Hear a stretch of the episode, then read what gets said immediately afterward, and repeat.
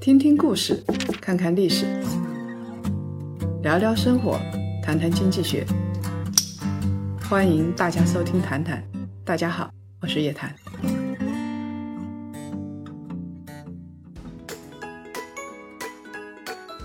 谈家们，周五好，又到了咱们谈谈的时间了。上一周咱们聊到了消费，这是上半年最惨的行业之一。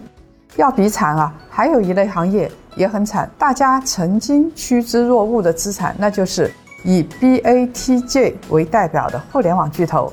重仓中国互联网公司的 ETF 在上半年全都是负收益，跌幅超过了百分之十。如果从高位计算的话，回撤幅度已经在百分之三十左右。我们以腾讯为例，哈，股价从高点七百七十三港元一路下跌到五百六十港币，回撤了百分之二十七。如果从年初开始计算，就大致打了个平手。跟腾讯形成鲜明对比的是。美股互联网的巨头继续高歌猛进，Facebook 今年上半年上涨了百分之二十九，市值呢达到了一万亿美金。腾讯曾经是我们回报率最高的公司，甚至可以跑赢深圳南山区的房价，可以跑赢北京、深圳房价。这样的上市公司可不多。我们看到这类最白的白马股公司在下跌，憋不住想要抄底的投资者也不在少数。问题来了，以腾讯为代表的互联网巨头，未来还能给我们带来不错的回报吗？要解答这个问题，我们先要搞清楚下跌的原因到底在哪里，再弄清楚下跌是不是已经停止。腾讯下跌主要来自于两个方面，第一个是政策方面的原因，从去年开始的反垄断，以及今年开始的信息安全治理；第二方面，在行业内部。字节跳动、快手这些新兴巨头扩张速度太快，打破了过去 BAT 的格局。互联网公司也在内卷，大家在所有的战场里边打得不可开交。在一季报里边，腾讯披露员工人数大幅增长，因为互联网公司都在扩军备战，劳动力市场成了卖方市场。这就导致了九九六和大小周这样的长期雷打不动的文化都开始动摇了。我们先来说一说政策方面的原因哈，反垄断叠加信息安全，让互联网巨头们苦不堪言。反垄断是始于去年二零二零年十二月十一号，中央政治局会议要求强化反垄断和。防止资本无序扩张。在二零二一年二月七号的时候，国务院反垄断委员会正式发布了关于平台经济领域的反垄断指南。到了二零二一年的四月十号，国家市场监管总局对阿里巴巴处以一百八十二亿的巨额罚款，因为阿里巴巴实施了二选一的垄断行为。到了二零二一年的四月二十六号，国家市场监管总局又对美团涉嫌二选一的垄断行为进行了立案调查。如此严厉、执行力超强的反垄断政策，让投资者们对互联网公司的垄断议价能力忧心忡忡，港股互联网公司的股价大幅下挫。而且，反垄断不只限于市场层面，还扩大到了资本层面。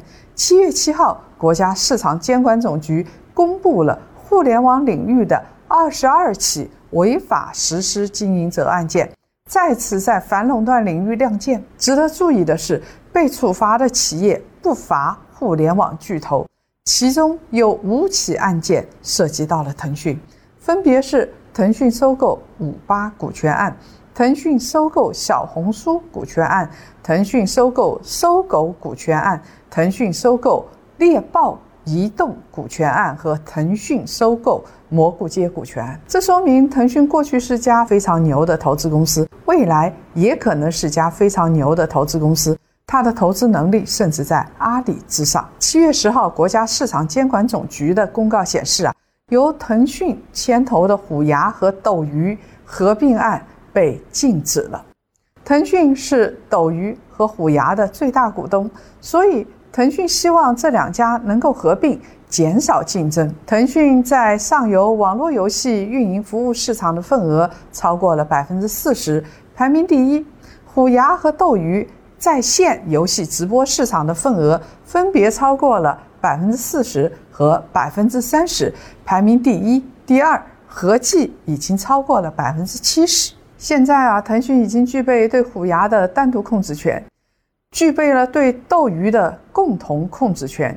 有机构预估，这一次的禁令给腾讯带来的损失可能超过百亿元以上，而且这只是。直接损失哦。实际上，国家公布关于平台经济领域的反垄断指南，并不是针对某一个企业，而是为了预防和制止平台经济领域的垄断行为，保护市场公平竞争，促进平台经济规范有序、创新、健康发展，维护消费者利益和社会公共利益。因为在头部的企业已经具有了垄断溢价，所以呢。反垄断的这些法律法规一出台，对于头部企业，它的针对性是最强的。根据这份指南，平台经济反垄断主要指向的是垄断协议、滥用市场支配地位、经营者集中等行为，严厉打击大数据杀熟、平台二选一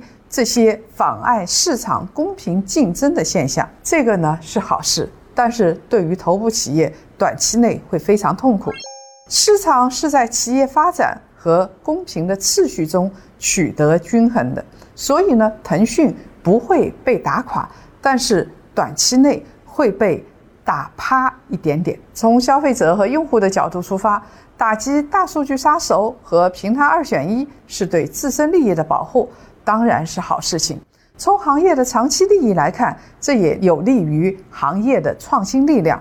要知道，大树太多是不利于小草生长的。反垄断范围目前在不断扩大的过程当中，意味无穷的是，企业之间居然也开始互相举报，同时呢，企业之间也开始互相合作，形成了破冰之旅。六月初，字节跳动公众号发布了一则“字节跳动遭遇腾讯屏蔽和封闭大事记”，从二零一八到二零二幺。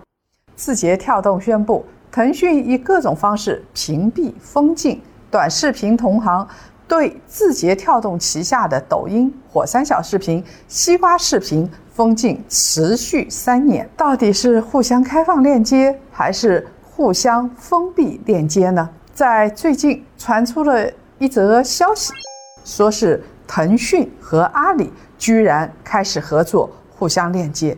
这两大巨头老死不相往来，现在合作在了一起，不得不说是反垄断监管已经起到效应，让巨头们感觉到了瑟瑟发抖。所以从七月中旬开始，一直到今天做这档节目的七月十五号，我们看到腾讯和阿里的股价在五个交易日内是节节攀升的。互联网本质上就是一个流量的生意。对于其他平台的链接，各大互联网公司多多少少都会有一些限制型的举措。在未来啊，这些互相限制很有可能成为反垄断的新方向。互联网巨头不得不被迫开放自己的平台。阿里和腾讯已经初露端倪。二零二一年的上半年，半导体行业受到追捧，但是作为应用的互联网行业。却遭遇到纠结，这些互联网行业的商业巨子们将如何应对？腾讯、阿里还是好的投资标的吗？想要一探究竟的檀香们，请移步到我们的视频版。